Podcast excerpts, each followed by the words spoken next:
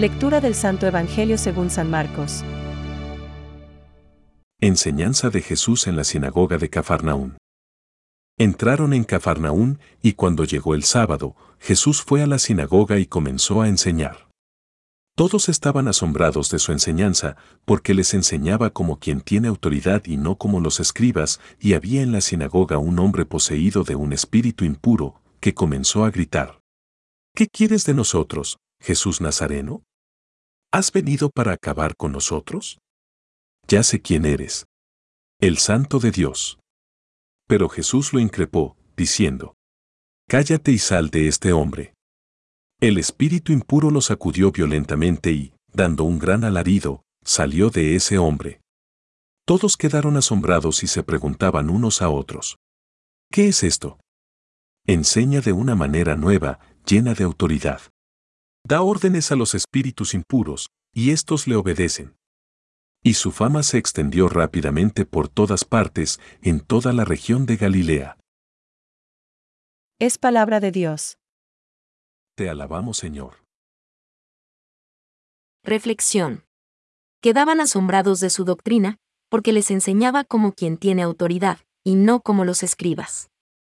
Hoy, primer martes del tiempo ordinario, San Marcos nos presenta a Jesús enseñando en la sinagoga y, acto seguido, comenta.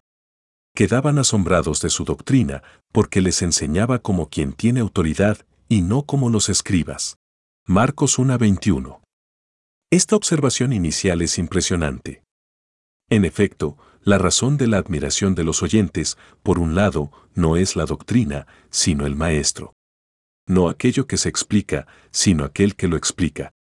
Y, por otro lado, no ya el predicador visto globalmente, sino remarcado específicamente. Jesús enseñaba, con autoridad, es decir, con poder legítimo e irrecusable.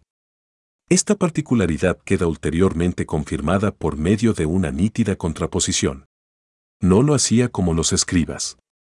Pero, en un segundo momento, la escena de la curación del hombre poseído por un espíritu maligno incorpora a la motivación admirativa personal el dato doctrinal. ¿Qué es esto?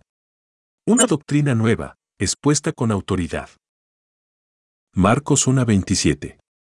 Sin embargo, notemos que el calificativo no es tanto de contenido como de singularidad. La doctrina es nueva. He aquí otra razón de contraste. Jesús comunica algo inaudito. Nunca como aquí este calificativo tiene sentido. Añadimos una tercera advertencia. La autoridad proviene, además, del hecho que a Jesús hasta los espíritus inmundos le obedecen. Nos encontramos ante una contraposición tan intensa como las dos anteriores. A la autoridad del Maestro y a la novedad de la doctrina hay que sumar la fuerza contra los espíritus del mal. Hermanos, por la fe sabemos que esta liturgia de la palabra nos hace contemporáneos de lo que acabamos de escuchar y que estamos comentando. Preguntémonos con humilde agradecimiento. ¿Tengo conciencia de que ningún otro hombre ha hablado jamás como Jesús, la palabra de Dios Padre? ¿Me siento rico de un mensaje que tampoco tiene parangón?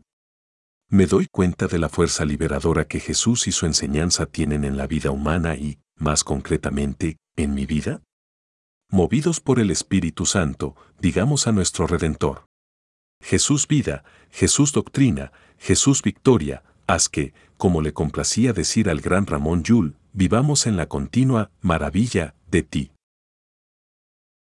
Pensamientos para el Evangelio de hoy. El amor de Dios no es algo que pueda aprenderse con unas normas y preceptos, no es algo que pueda enseñarse, sino que desde que empieza a existir este ser vivo que llamamos hombre es depositada en él una fuerza espiritual. A manera de semilla, que encierra en sí misma la tendencia al amor. San Basilio Magno. La novedad de Jesús es que lleva consigo la palabra de Dios, el amor de Dios por cada uno de nosotros. Jesús busca el corazón de las personas.